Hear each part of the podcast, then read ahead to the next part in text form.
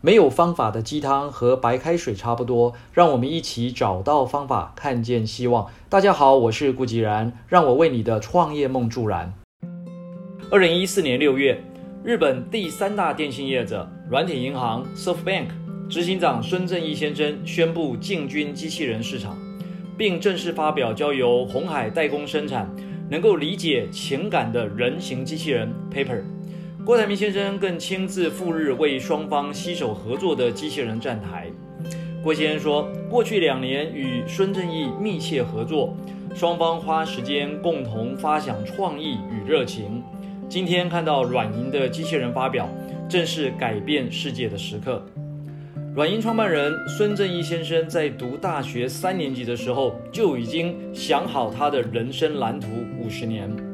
三十岁以前要建立自己的事业，并且光宗耀祖；四十岁以前要拥有至少一千亿日元的资产；五十岁以前要做出一番惊天动地的大事业；六十岁以前事业登峰；七十岁以前要把事业交给接班人。很少人能够像这样笃定的去规划自己的人生，尤其是能够在这么年轻的时候，而孙正义的事业。一切都按照这个规划进行。在日本，软银提供了所有互联网应用与服务，包含最受欢迎的搜寻引擎雅虎搜索，它打败了谷歌。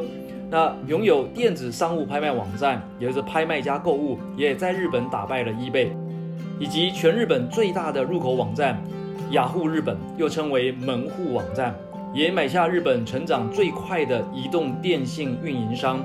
f o d a f o n e 最大的宽频网络供应商雅虎 BB，又收购日本 PHS 运营商 Willcom，切入了 TD-LTE 技术，使得软银成为当时中国移动之外最大的 TD-LTE 技术业者之一。孙正义啊，经常会讲一个故事，他说：“把你送到珍珠岛，给你枪，给你食物或是药品，你会选择什么？”我什么都不会选。我只选择藏宝图，这是孙正义先生的讲法。那什么是藏宝图呢？就是人生的蓝图，人生的梦想。许多人面对梦想都不太敢想，为什么不敢想？正因为你不敢想，所以你无法明确的往前迈开步伐，你根本不知道该往哪里走。孙正义也不是一帆风顺的成就今日的软银帝国。一九九零年以前的孙正义。几乎是做什么都失败。他办过杂志，做过贸易，开发商品，成立市调公司，不到三十岁就已经负债高达十亿日元，大约是新台币三亿多元。但是，因为他心中的人生蓝图非常清晰，知道自己在做什么，也明白现在这些过程的目的，所以心就不会浮躁。像个探险家，拿着自己的这张藏宝图来按图索骥，一步步实现人生的梦想。马云说自己才是最好的股票，因为控制权在自己手上。我们很多人都忽略了，其实自己就是一张独一无二的藏宝图。有太多的人却从来不曾打开这张图，因此错过了许多精彩的人生风景。我们很多人不是没有能力，也不是没有资源，更不是没有时间，而是不知道自己的方向。这是许多人一直无法成功的关键原因之一。什么是人生的方向？就是上面我们谈到的人生藏宝图。要揭开这张藏宝图，其实很简单，就是问自己：你想要怎样的人生？马云曾说过：一百家创业公司，九十九家死亡，一家半死不活。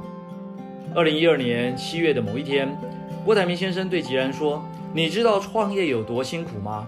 一百个人里面有九十九个人等着看你的笑话。成功容不容易呢？